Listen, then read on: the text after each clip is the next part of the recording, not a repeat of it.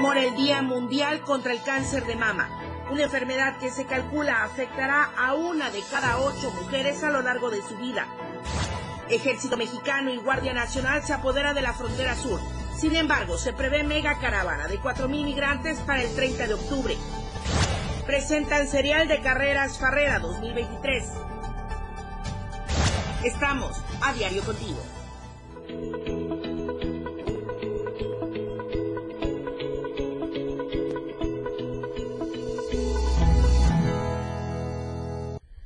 Muy buenos días, bienvenidos a la información en esta mañana de jueves 19 de octubre del 2023. Esta por demás es una fecha importante y conmemorativa no solo para las mujeres, sino para toda la sociedad en general.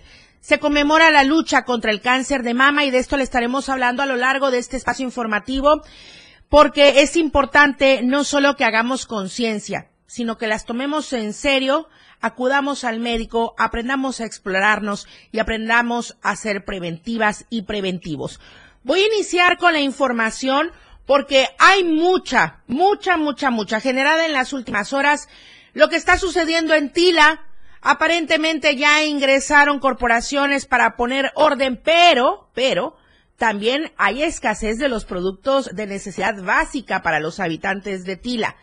También lo que está sucediendo con el caso de los elementos, de los ocho elementos retenidos en frontera corozal. Ya se había hablado de un acuerdo, sin embargo, no se ha logrado la liberación como tal.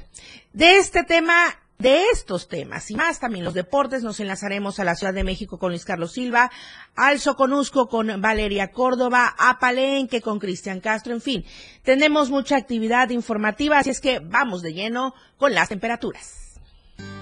El clima en Diario TV Multimedia.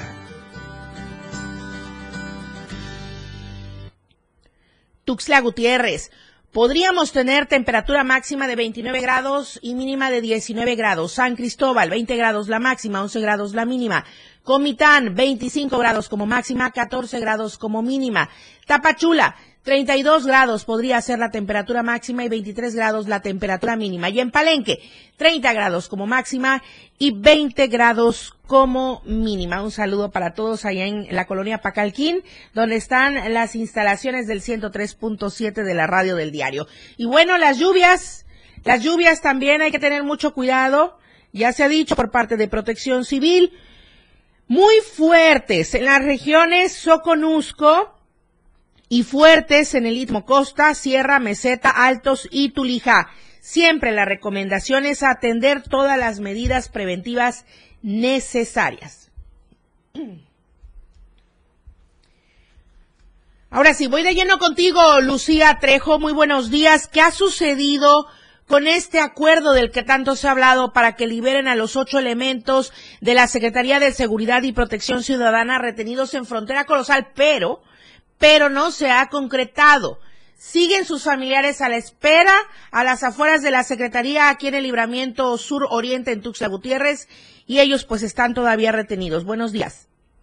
Muy buenos días, estimada Lucero Rodríguez. Buenos días a tu auditorio. Efectivamente, se cumple ya una semana desde que fueron retenidos estos ocho policías por un grupo de pobladores de Frontera Corozal, municipio de Ocosingo. Recordemos que fue el pasado 12 de octubre cuando los elementos, entre ellos una mujer, fueron privados de la libertad porque presuntamente no se identificaron. Esto a pesar de que portan el uniforme y equipo propiedad de la policía estatal. Ya llevaban varios días ahí de, de partida, vaya, en esa región. Aunque hace un par de días se llevó a cabo la mesa de diálogo y trabajo en la que participaron los tres niveles de gobierno, tanto la Secretaría de Gobernación, la Secretaría de Seguridad y Protección Ciudadana, Serena, Secretaría de Marina, Guardia Nacional, Instituto de Pueblos Indígenas, la Secretaría General de Gobierno del Estado de Chiapas, tanto la Fiscalía General de la República como la Fiscalía General del Estado, estos ocho policías aún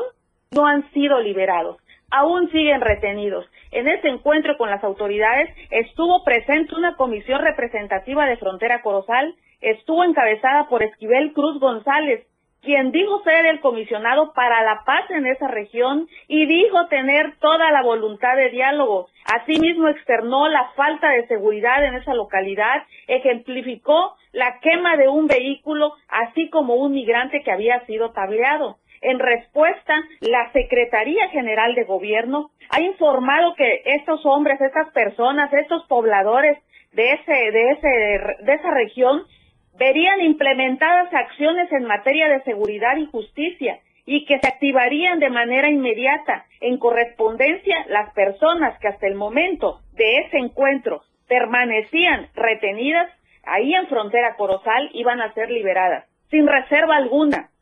Los acuerdos consideran, entre los acuerdos, entre el acuerdo también consideraron la restitución de bienes y equipamiento propiedad de la Policía Estatal Asimismo, Esquivel Cruz González dijo que tendrían una asamblea general posterior a esa mesa de trabajo, allá por supuesto en frontera Corozal, y posteriormente liberarían a los ocho policías. Pero reiteramos, han transcurrido dos días desde ese encuentro y los policías continúan retenidos. Ahora bien, ha trascendido que este día, luego de sostener una conferencia de prensa, van a liberar solamente a cuatro policías. Es decir, cuatro más, el resto de ellos van a continuar retenidos en frontera Corozal, aunque Esquivel Cruz González diga que no están retenidos, que nada más están resguardados.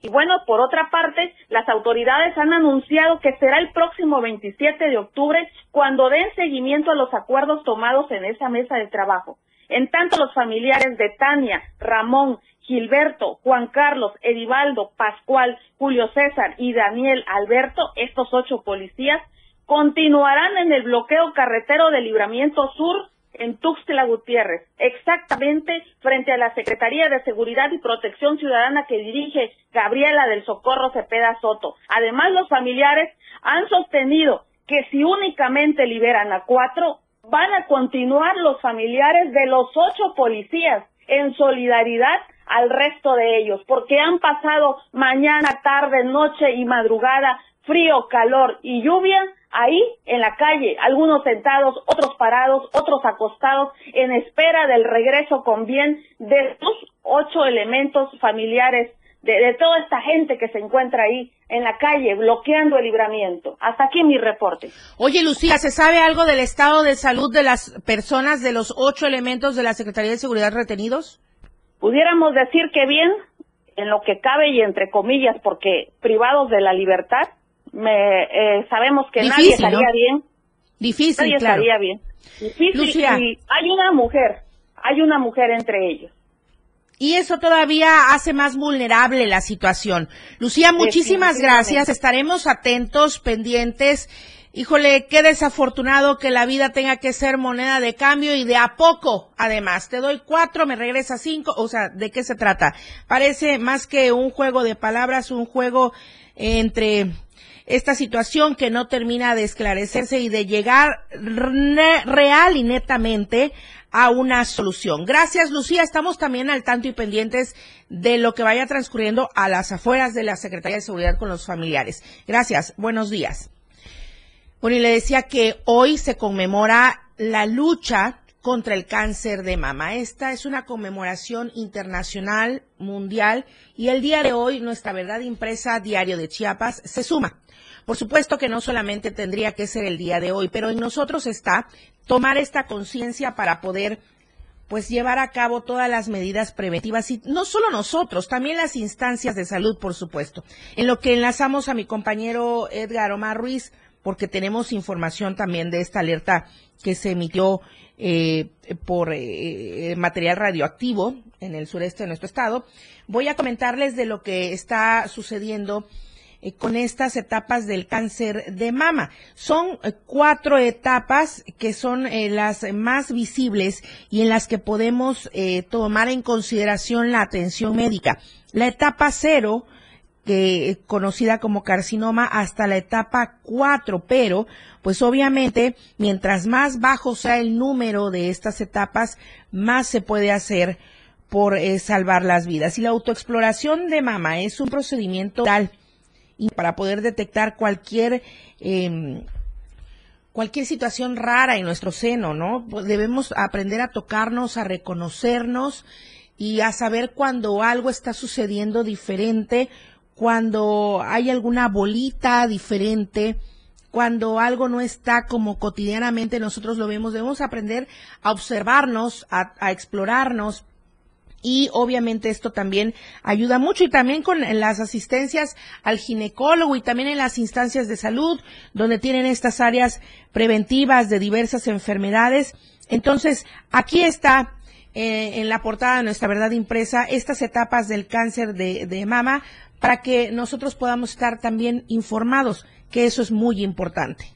Voy contigo, Edgar Omar Ruiz porque se dio una alerta el día de ayer por eh, material radioactivo. Pero tenemos información de protección civil de última hora. La camioneta sí, pero no el material, así que la alerta continúa. Buenos días. Buenos días, Lucero. Sí, efectivamente, como bien mencionas, este hecho ocurrió, eh, el robo que sí de la camioneta ocurrió en el estado de Tabasco. Empezó la alerta por esta situación, comenzaron con la con la búsqueda de esta unidad. Sin embargo, ya la, a estas horas de la noche de este pasado jueves fue como lograr, digo, este pasado miércoles como encontraron esta camioneta que estaba en el kilómetro 121 de la carretera este Ocosopautla Las Chuapas, cerca de donde está eh, la caseta de cobro de Mantacito. Eh, se tuvo que cerrar la circulación, estuvo cerrada por largas horas, posteriormente esperaron que llegaran especialistas y como bien mencionas, eh, se, eh, ya se activó un comunicado en donde dicen que no se encontró el equipo y que continúa la alerta. Este es el último comunicado que lanzó este, las autoridades eh, de protección civil y este pues continúa la alerta, ya la camioneta fue asegurada y trasladada al corralón en turno en espera de que la Fiscalía General de la República continúe con las investigaciones sobre todo por eh, evitar el peligro en la integridad de la ciudadanía. Es bastante grave lo que se está mencionando, es material radioactivo. Sí, este fue una alerta nacional, incluso sigue la búsqueda, se desconoce el motivo de cómo, por qué este tipo de personas habrían llegado a robar esta, este material y que pues está en peligro la población ante este robo. Edgar Omar, nos mantenemos al tanto y pendientes eh, porque se activaron estos protocolos de coordinación entre protección civil en las diferentes entidades. Estamos hablando de cuáles son Veracruz, Tabasco, Chiapas, Campeche. Sí, así es, está en el sureste de, de la República Mexicana, recordando que el robo de este material se hizo en el estado de Tabasco y posteriormente se habrían bajado hacia, hacia Chiapas, sin embargo se desconoce ahora el paradero de este material, ya que pues la camioneta contaba al menos con este el GPS, pero ya el material no sabemos si lo tenga, entonces ya están prácticamente en la búsqueda de las autoridades federales. Y atención, porque se localizó esta unidad en la carretera Las Chuapas Raudales, Ocoso, Cuautla. Hay mucho cuidado ahí y nuevamente volvemos a estar en el ojo en el estado de Chiapas. Gracias Edgar Omar Ruiz, pendientes con la información. Muy buenos días. Nosotros vamos al corte comercial, el primero de esta emisión, pero tenemos más información. Por favor, quédese en AM Diario. AM Diario, Lucero Rodríguez. En un momento, estamos de regreso.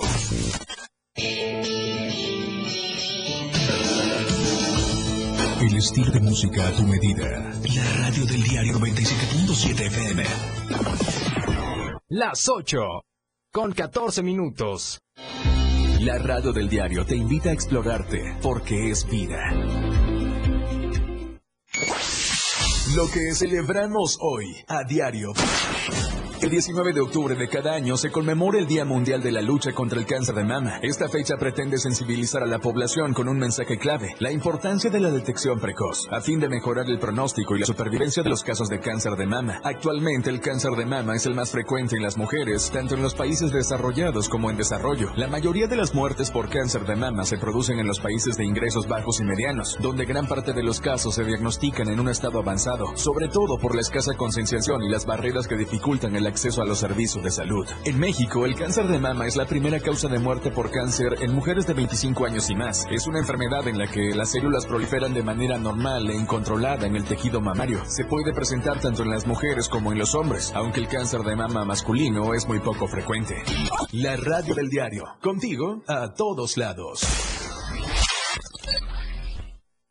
Caminando con Los Ángeles, un programa donde encontrarás la conexión con Los Ángeles, donde se hablan temas de luz. No hay nada más hermoso que compartir los temas de luz de Los Ángeles y Arcángeles. Acompáñanos todos los martes y jueves de 10 a 11 de la mañana por la radio del diario 97.7. Contigo a todos lados. Cultura y ciencia, un espacio para entender los cambios de la vida diaria, impulsando los nuevos valores chiapanecos. Escucha a Ángel Cañas y Rafael Molina todos los sábados de 9 a 10 de la mañana, con sus invitados, en el que abordarán temas relacionados a los ámbitos cultural y científicos, cultura y ciencia, siempre a la vanguardia. Por la radio del diario 97.7 FM, a todos lados. La radio del diario 97.7 FM. Oportuna y objetiva es AM, Diario. Continuamos.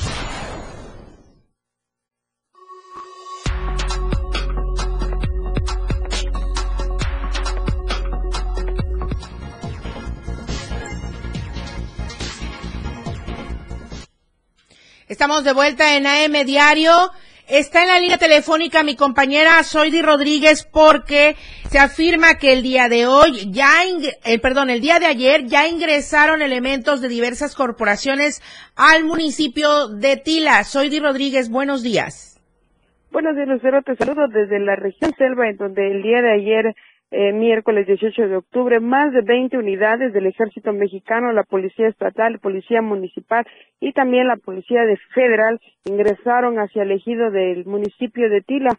Esto para realizar un operativo convoy eh, y recorrer las calles de esta de este lugar para de esta manera persuadir eh, un poco la violencia que se está viviendo en el municipio. Déjame comentarte que por la tarde noche de este de este miércoles los habitantes aseguraron que el operativo ya estaba en la cabecera municipal, por lo que ellos habían recuperado las esperanzas de volver a tener un municipio de, con tranquilidad y con seguridad como estaba anteriormente. Hasta el momento del día de ayer se habían contabilizado cinco ejecuciones en total de este enfrentamiento que se había dado por grupos criminales. Sin embargo, eh, los habitantes habían reportado, reportado la desaparición de algunas personas. Hasta el momento, las autoridades siguen en la cabecera municipal realizando eh, estos operativos y continuará hasta el próximo fin de semana, Lucero. Es lo que se tenía en duda. ¿Cuánto tiempo estarían ahí los elementos? Me dices hasta el próximo fin de semana.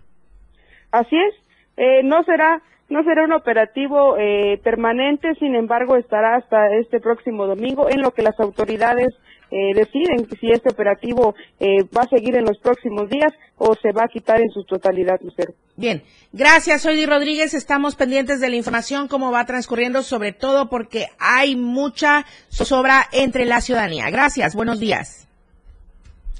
Bueno, nuestro hashtag del día de hoy, lucha contra el cáncer de mama. Sí, porque hoy es el día conmemorativo de esta lucha contra el cáncer de mama, de este enemigo silencioso y letal, desafortunadamente. Y justamente mi compañero Carlos Rosales nos habla al respecto.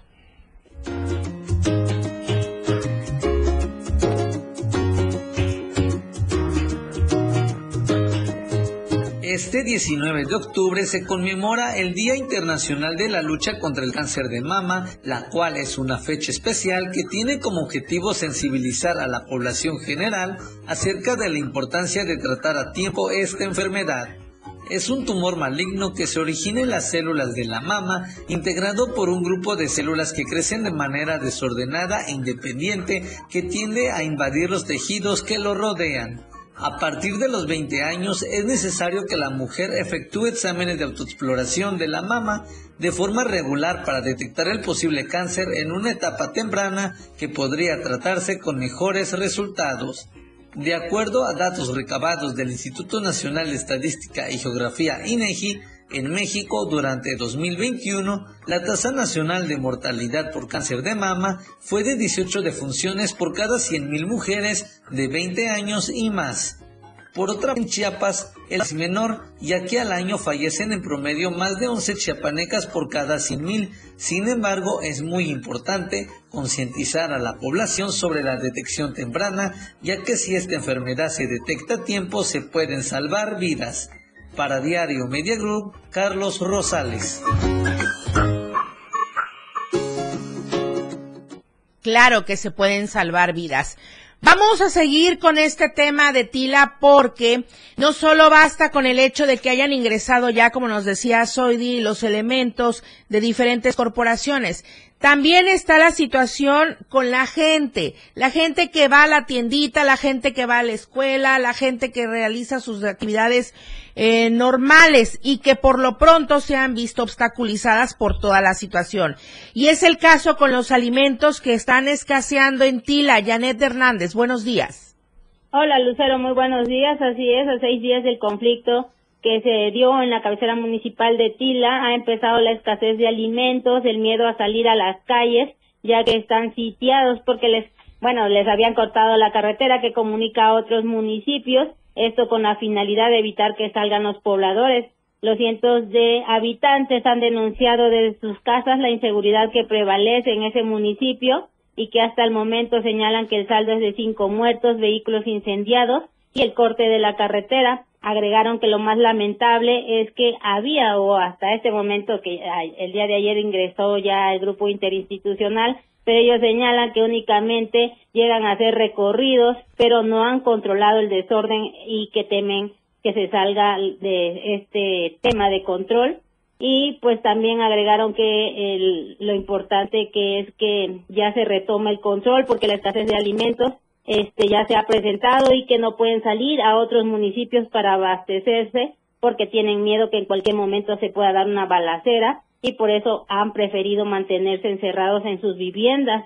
Y finalmente ellos pidieron ayuda a los tres niveles de gobierno porque la población está atrapada y han llamado al 911 para solicitar el auxilio de las autoridades porque niños, niñas, mujeres y hombres, así como adultos mayores y personas enfermas que necesitan atención médica no pueden salir de sus casas por miedo a este a estos hechos de violencia que se ha suscitado en el municipio de Tila. Hasta aquí mi reporte. Muy buenos días. ¿Y quién no tendría miedo en estas condiciones? Y esperemos que la presencia de este grupo interinstitucional que nos decía la compañera Soidi va a durar durante el fin de semana, esperemos que en este lapso de tiempo por lo menos se logre tener el abasto de todos los artículos de primera necesidad y alimentos que necesitan en Tila. Muchísimas gracias, Janet Hernández. Muy buenos días. De este punto nos vamos hacia el Soconusco. Hola, Tapachula.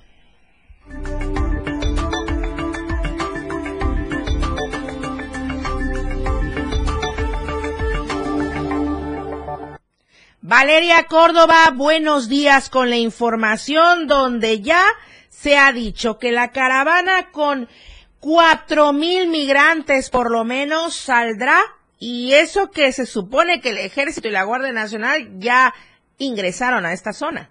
Buenos días. Hola Lucero, muy buenos días para ti y para todo tu auditorio. Efectivamente, pero antes de que vayamos a esa información, te comento que no solamente en Tila se ha desplegado pues un operativo de seguridad, también se ha hecho aquí en la frontera sur, específicamente en el municipio de Suchiate, donde el ejército mexicano y la Guardia Nacional tratarán de disminuir los actos de violencia e inseguridad que se han registrado en los últimos días. Vamos a la información completa.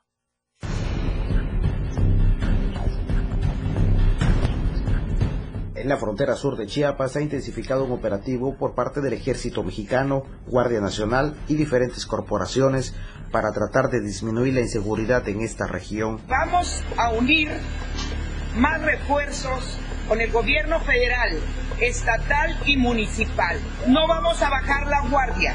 Vamos a pedirles a todas y a todos que cooperen con todas las personas vienen aquí en los operativos porque se van a hacer revisiones, eh, se van a entrar a bares, se van a ir a muchos lugares. Las autoridades pidieron a la población sumarse a la paz social y evitar la ola de inseguridad que se ha registrado en el municipio fronterizo de Suchiate.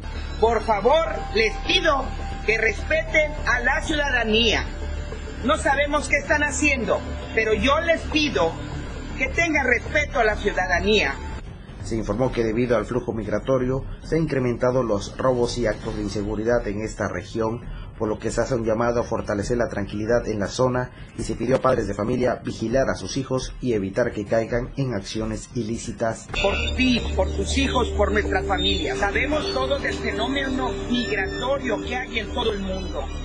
Aquí en Suchiate no es la excepción. No es excusa, sino que aquí le echamos ganas. Solo te quiero decir a ti, madre de familia, que cuides a tus hijos que no se metan de polleros. De verdad, esto está fuera de control. Y van a seguir estos problemas, así es que cuidemos a nuestra familia, el operativo se realiza en los diferentes accesos que conectan a la frontera sur de Chiapas, donde participan corporaciones municipales, estatales y federales. Diario TV, Multimedia Tapachula.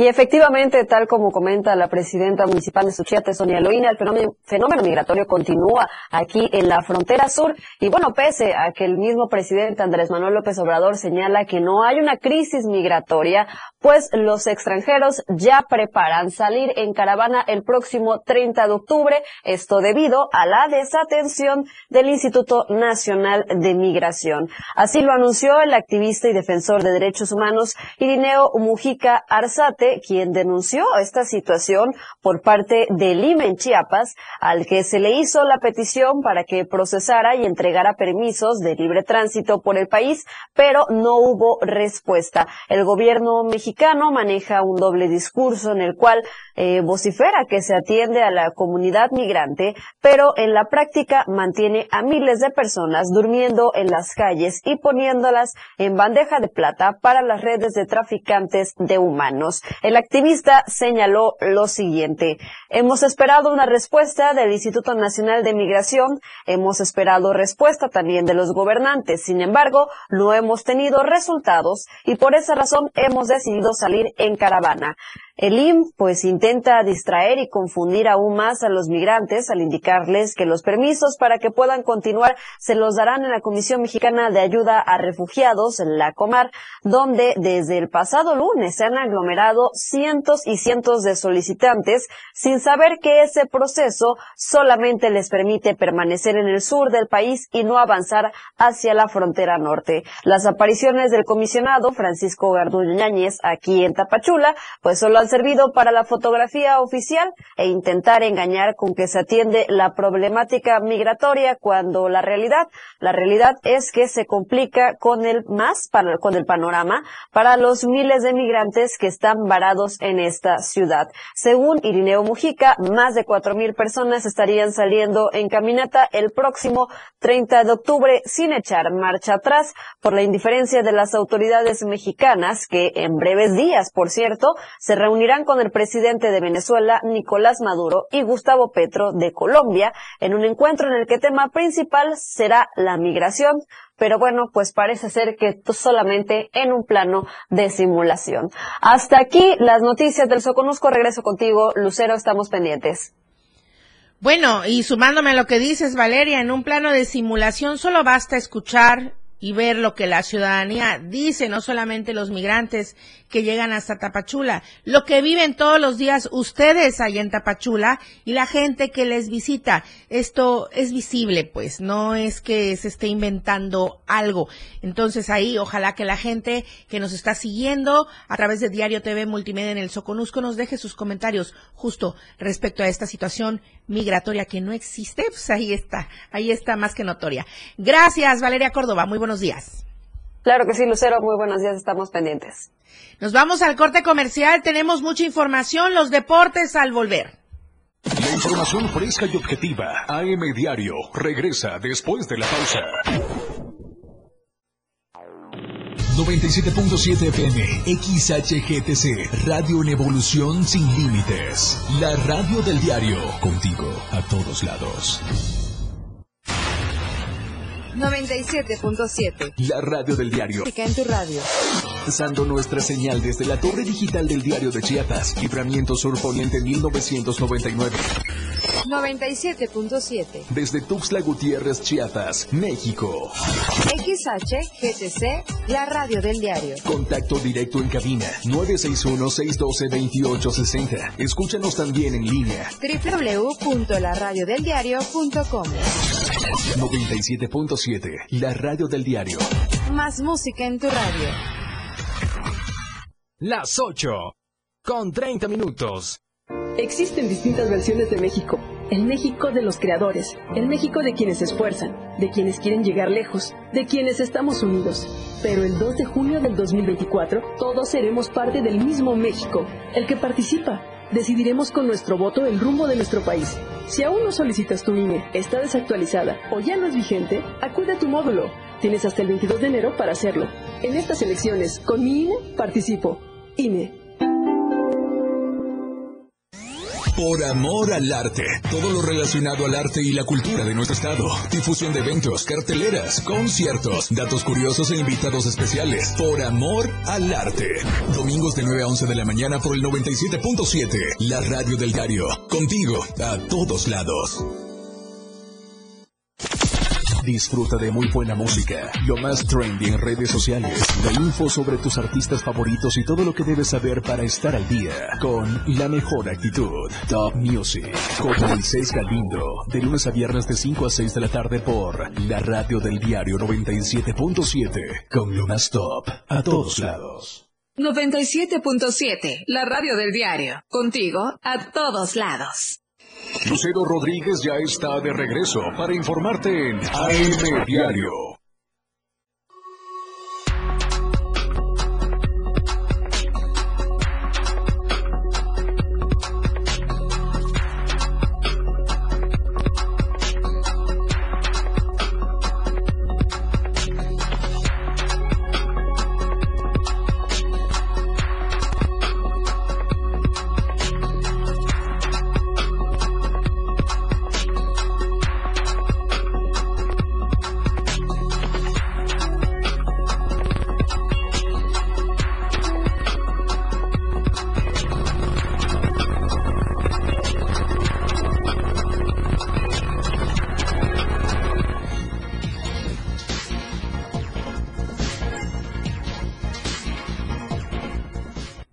Estamos de regreso con la información deportiva. Jorge Mazariegos, buenos días.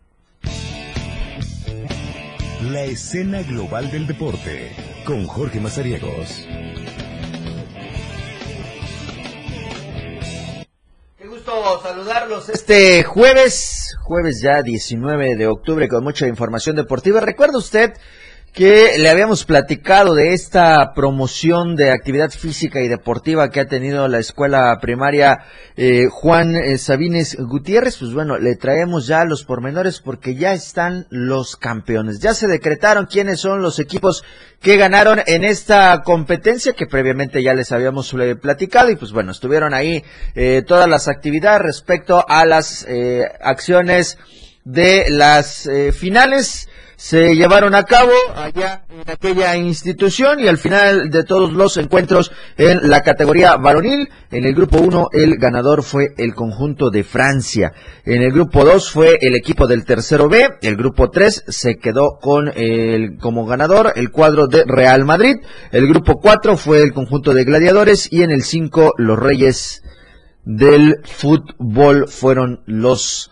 que se llevaron pues los premios otorgados por esta mm, comitiva organizadora de este torneo. En la femenil, en el, eh, grupo 1, campeonas, princesas en el grupo 2, eh, estuvieron en el grupo 3 Super y en el grupo 4 poderosas del grupo sexto B fueron las que se quedaron con los eh, premios. Se dio ahí pues la motivación por parte de todos los eh, presentes para estos eh, niños, niñas que estuvieron eh, a la tarea de jugar por dos días las actividades allá en aquella escuela primaria. La madrina de este torneo fue la maestra Cora Jiménez, quien pues hizo la ceremonia de premiación, la entrega de los premios que estuvieron a bien recibir medallas conmemorativas, un balón de fútbol y por supuesto un estímulo económico que se fue para los equipos en lo que otorgaron de lo recaudado de las inscripciones en este torneo relámpago de fútbol promovido allá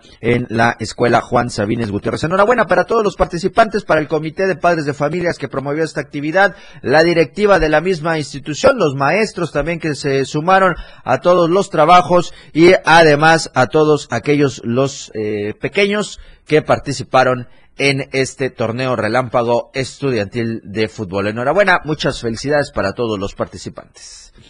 Vamos a platicar de las justas pedestres, señores. Si a usted le gusta salir a correr los domingos, ir y competir o de manera recreativa y le ha gustado el medio maratón que se ha tenido aquí en el estado y precisamente en Tuxtla Gutiérrez, ahora le va a interesar más este cereal. Se ha presentado el día de ayer competencias que van a estar realizándose en el mes de noviembre y en diciembre en San Cristóbal de las Casas y en Tapachula. Así eh, lo dieron a conocer el comité organizador de eh, lo que será el eh, cereal de carreras Ferrera 2023 con distancias de 5 y 10 kilómetros. El día de ayer Rey López Muñoz, Claudia Valadez González, representantes del comité organizador, estuvieron en la presentación oficial de este evento acompañados de Miguel Villatoro, delegado de la Administración y Finanzas de la División de Turismo, y de Jorge Ricardo Díaz de la Cruz del Outlet Farrera, Chevrolet San Cristóbal, que tuvieron también, eh, pues ahí contando con los distintos medios de comunicación para dar a conocer todas estas actividades. ¿Cómo van a estar estos eventos? Pues ya eh, lo dio a conocer eh, Claudia Valadez González, que este será el primer evento de un serial, el, eh, la carrera Farrera San Cristóbal de las Casas de 5 y de 10 kilómetros. Es la primera en ponerse en marcha el próximo 26 de noviembre, allá en la zona altos del estado, mientras que la carrera Farrera Tapachula, igual de 5 y 10 kilómetros, lo van a realizar el domingo 17 de diciembre. Ojo, Cupo limitado para ambas competencias a 500 corredores por el tema de logística, así que si usted está interesado, ya de inmediato debe de ponerse en contacto con las redes sociales y visitar estos eh, restaurantes, eh, las cadenas VIPs, para que usted pueda eh, hacer su registro correspondiente. ambos competencias, tanto la de noviembre como la de diciembre, San Cristóbal y Tapachula, tendrán arranque a las 6 de la mañana. Ahí usted alcanzó a ver la imagen de la presentación también del jersey en color negro negro, con ahí algunos toques en gris y blanco serán para San Cristóbal de las Casas y la eh, playera completamente blanca con toques ahí entre grises y negros será para Tapachula. Así que el arranque de inscripciones o la venta de folios y boletos lo van a hacer este 23 de octubre, es decir, este siguiente lunes. Tendrá un costo de 170 pesos. Usted se va a hacer acreedor de un kit que eh, le van a otorgar la medalla conmemorativa, le van a otorgar las, eh, la playera, va a usted tener el derecho de la hidratación, la asistencia vial, la barredora, eh, la zona de recuperación al momento de concluir la justa pedestre, así que son 5 y 10 kilómetros únicamente para 500 corredores los que se van a estar permitiendo dentro de este eh, evento. ¿Cómo van a estar las rutas? Allá en San Cristóbal de las Casas, escuche, los 5 y 10 kilómetros van a partir de las instalaciones del restaurante Vips, recorriendo el periférico hacia el centro, pasando por las principales calles de la ciudad eh, colonial de San Cristóbal de las Casas y retornarán al mismo punto de partida. En cuanto a Tapachula, Allá los 5 kilómetros, la salida y meta también será del restaurante Vips, recorriendo toda en línea recta hasta el Hotel Holiday Inn Express allá en San eh, perdón, en Tapachula y el punto de regreso otra vez para completar este circuito. Los 10 kilómetros eh, partirá del mismo punto desde el BITS hasta el Estadio Olímpico de Tapachula, avanzando 500 metros más rumbo a la carretera de Puerto Madero para tener el punto de abastecimiento de los primeros 5 kilómetros y de ahí regresar al punto de salida donde estará ya ahora la meta instalada para todos estos participantes. Así que ya lo sabe, 26 de eh, noviembre y 17 de diciembre las actividades y además pues se espera que para el 2024 o 25 Tuxla Gutiérrez pueda tener ya un maratón. Así que todavía están en la preparación para todos aquellos que les gusta ya la distancia, el fondo y toda esta actividad en el atletismo, pues vayan preparándose con estas actividades.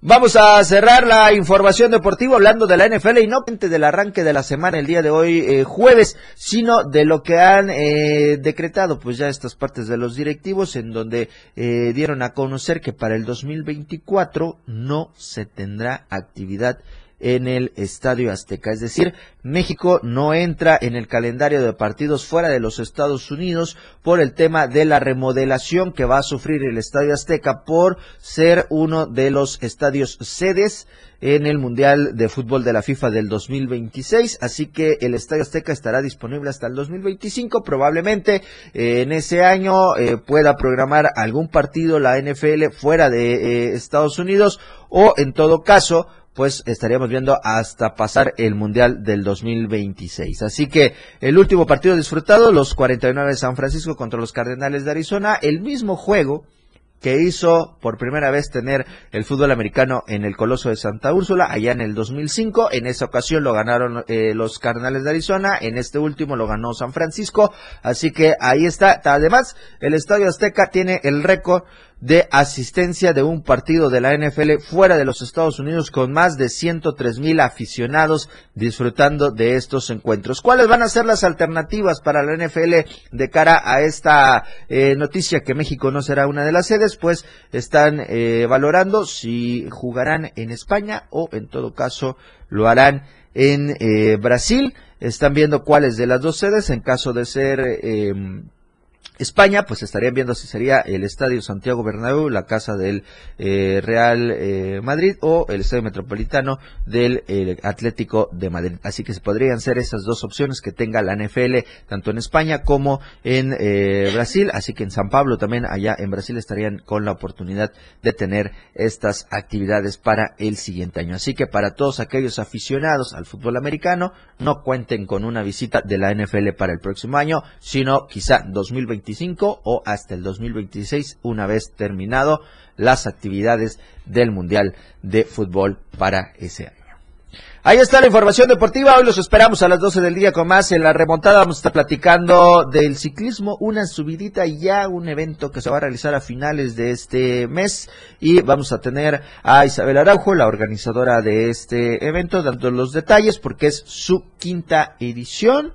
En su mayoría, escuche usted bien, son 80 kilómetros de pura subida de Tuxtla Gutiérrez a San Cristóbal de las Casas y en su mayoría el contingente registrado son mujeres. Así que vamos a platicar de todos estos detalles a las 12 del día en la remontada a través del 97.7 y hermanados con el 103.7 de FM, la radio del diario allá en Palenque. Lucero Rodríguez, que tengas un excelente fin de semana y que tengas también un muy buen jueves. Gracias, Jorge. Muy buenos días. Y en punto de las 12, la remontada desde esta misma cabina. Y eh, pues esté atento a toda la información deportiva durante el fin de semana. Así es, Lucero. muchas gracias. Buenos días. Buen día. Vamos al corte comercial. Todavía hay mucha información. Nos vamos a enlazar con Luis Carlos Silva a la Ciudad de México. Volvemos. La información fresca y objetiva. AM Diario. Regresa después de la pausa. Evolución sin límites. La radio del diario. Más música, noticias, contenido, entretenimiento, deportes y más. La radio del diario 977. Las 8 con 43 minutos. La radio del diario con el reporte del Servicio Meteorológico Nacional, el Clima Diario te informa. Este jueves, San Cristóbal de las Casas, chubascos dispersos. Máxima, 20. Mínimo, 12. Suchiapa, cielo parcialmente nublado. Máxima, 31. Mínimo, 21. San Fernando, parcialmente nublado. Máxima, 26. Mínimo, 18. Berriosaba, parcialmente nublado. Máxima, 26. Mínimo, 18. Chiapa de Corzo, parcialmente nublado. Máxima, 32. Mínimo, 21. Tuxtla Gutiérrez, parcialmente nublado. Máxima, 30. Mínimo, 19. El clima diario te informó. Ante la presencia de lluvias y huracanes, evita cruzar cauces de ríos, arroyos y caminos inundados. Evita acercarte a corrientes de agua. Aléjate de lugares donde puedan ocurrir deslaves. Si no es necesario salir de casa, evítalo. No arriesgues tu vida y la de los tuyos. En los menores de edad, el consumo de cualquier droga daña su salud y afecta su crecimiento, sea la sustancia que sea, vapeadores, tabaco, drogas, ni siquiera una probadita. Su cuerpo sigue en desarrollo y las sustancias adictivas pueden impedirles alcanzar su máximo potencial. Las adicciones alteran el cerebro, esclavizan la mente y el cuerpo. El mensaje es claro. Si te drogas, te dañas. La felicidad que necesitas está en ti, con tu familia, tus amigos y la comunidad. Secretaría de Educación Pública. Gobierno de México ha llegado con gran velocidad, demostrando el poderío de sus máquinas, conducido por grandes pilotos. En la radio del diario 97.7 FM, todo sobre la Fórmula 1, todos los lunes en La Remontada. Muchas emociones, adrenalina pura, grandes torneos. 97.7, la radio del diario. Ya regresamos. AM Diario.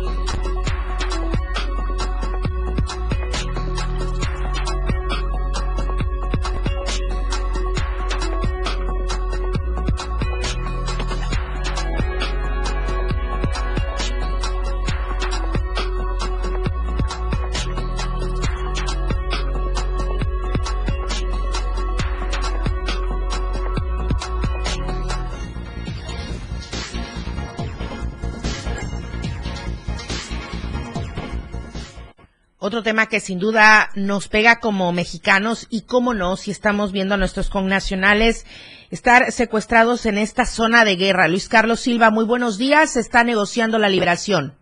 ¿Cómo estás, Lucero? Gracias, buenos días. Un abrazo para ti y los amigos del auditorio. Efectivamente, familiares de los mexicanos que se encuentran secuestrados en la franja de Gaza le han solicitado pues, el cese al fuego y sobre todo la oportunidad de que sean liberados para el tema más importante, la negociación.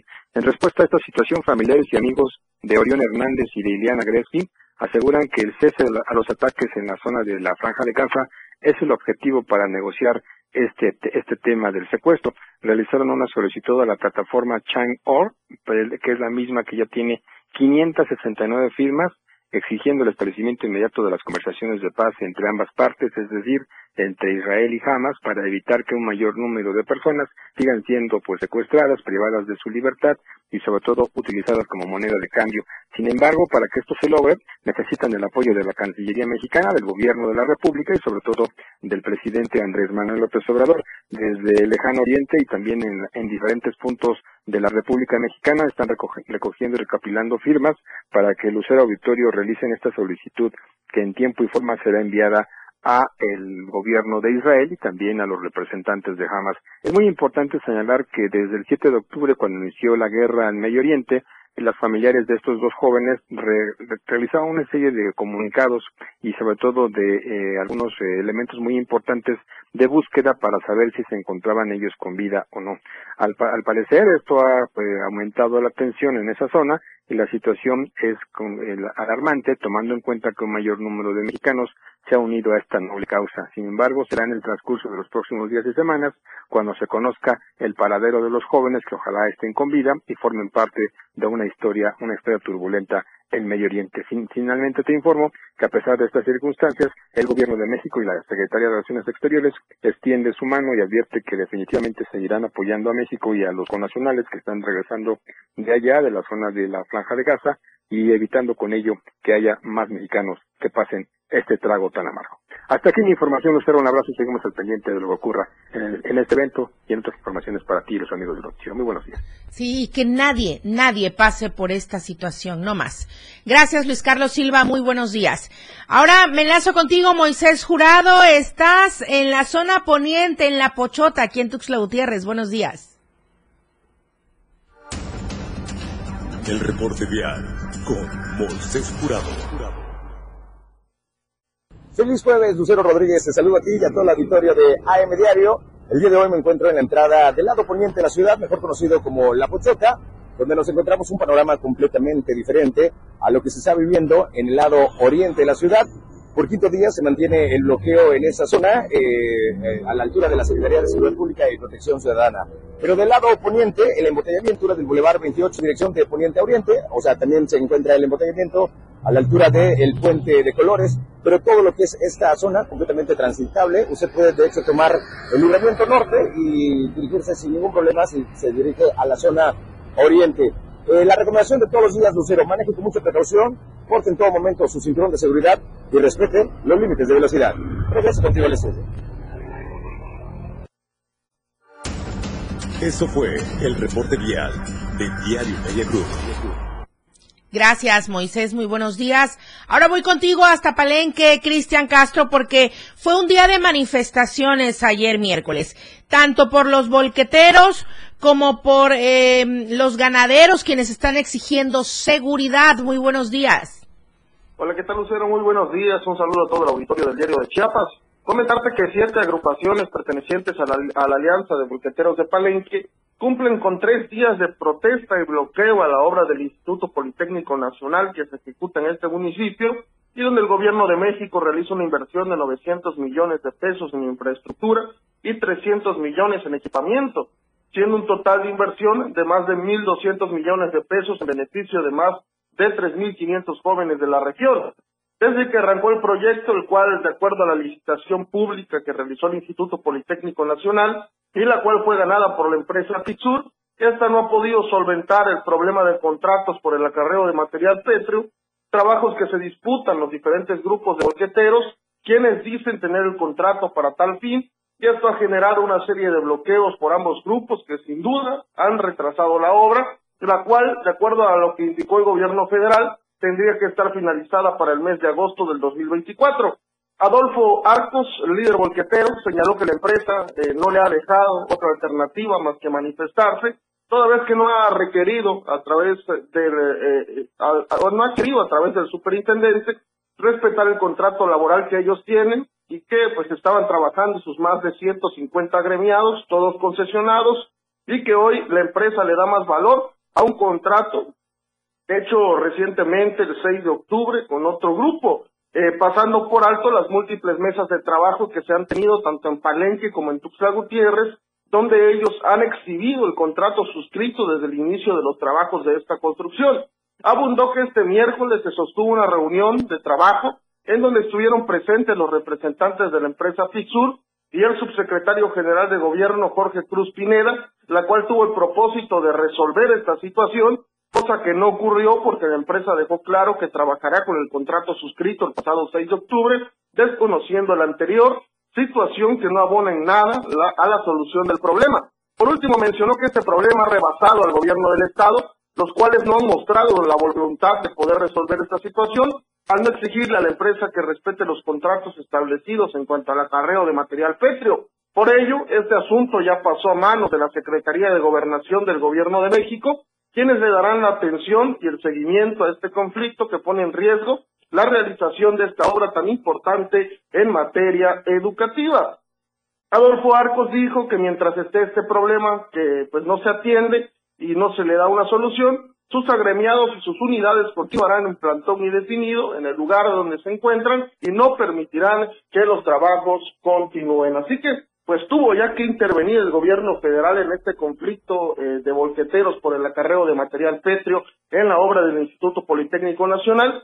Y bueno, esto déjame decirte, este bloqueo, esta manifestación que tienen ahí a las afueras del Instituto Politécnico Nacional, pues está prácticamente a un costado del camino eh, que dirige hacia lo que es el aeropuerto internacional de esta ciudad de Palenque, donde el próximo domingo pues estarán pasando los 12 presidentes de, los distintos países de Latinoamérica que estarán viniendo a una reunión que van a sostener con el presidente de México, Andrés Manuel López Obrador. Lamentable situación y la, el gobierno federal se supone que ya está interviniendo y que dará seguimiento y esperemos que dé pronta solución, al igual que a eh, la petición o exigencia de los ganaderos con esta marcha pacífica para exigir justicia ¿no? por el asesinato de un ganadero allá en el municipio de Juárez y también para exigir mayor seguridad en todas las zonas del estado. Muchísimas gracias, Cristian Castro. Muy buenos días. Ahora estamos hablando de este tema en el que todos debemos hacer conciencia, la lucha contra el cáncer de mama. Fernando Cantón con la opinión respecto a este tema.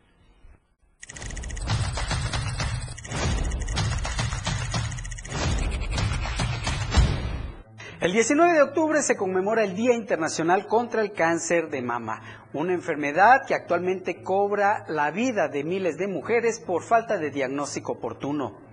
De acuerdo con datos del Instituto Mexicano del Seguro Social, en 2020 el cáncer de mama fue la enfermedad más frecuente con un estimado de 29.929 nuevos casos y la primera causa de muerte en mujeres con 7.931 fallecimientos.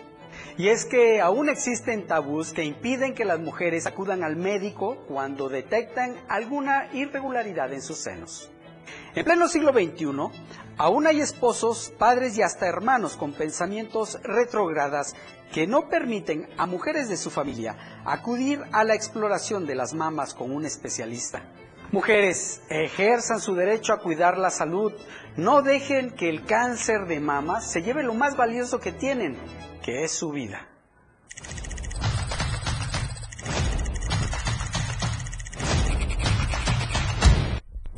Bueno, voy a retomar esta información que nos envía mi compañera a David Morales desde Comitán. Una menor de edad fue sustraída por la fuerza de su domicilio, ubicado en el fraccionamiento El Laurel, y esto por personas desconocidas. La madre de la menor, eh, después de este hecho que ocurrió el día de ayer por la mañana, fue a la Fiscalía de Distrito Fronterizo Sierra para denunciar el secuestro. Elementos de la Policía Municipal implementaron la búsqueda del vehículo donde se dieron a la fuga las personas con la menor de edad. La Policía de Investigación atraerá este caso para localizar a la menor de identidad resguardada y una vez que esté el registro de atención por la posible comisión de hechos delictuosos. Así es que daremos seguimiento a esta información también a través de mi compañera David Morales. Muchísimas gracias por seguirnos durante esta transmisión. Por favor, repliquemos todos los días del año la lucha contra el cáncer de mama. Soy Lucero Rodríguez Ovilla. Le veo el día de mañana para cerrar la semana. Charlie Solís está en los controles de televisión, Manolo Vázquez en la operatividad de radio aquí en Tuxtla, Adrián Jiménez en Palenque y Daniel Martínez en la asistencia de producción. Mañana le esperamos, 8 en punto, AM Diario. Gracias, buenos días. Oportuna y objetiva en AM Diario. La información de todo lo que acontece a cada momento en Chiapas, México y el mundo. Te lo informa Lucero Rodríguez. De lunes a viernes de 8 a 9 de la mañana. Escúchanos en nuestra próxima emisión por esta frecuencia. 97.7 FM. La radio del diario. Editorial de la radio del diario. ¿Debe aplicarse o no el principio de paridad de género en las candidaturas a gobernador? De acuerdo con la ley, no. Si bien los artículos 41 y 115 de la Constitución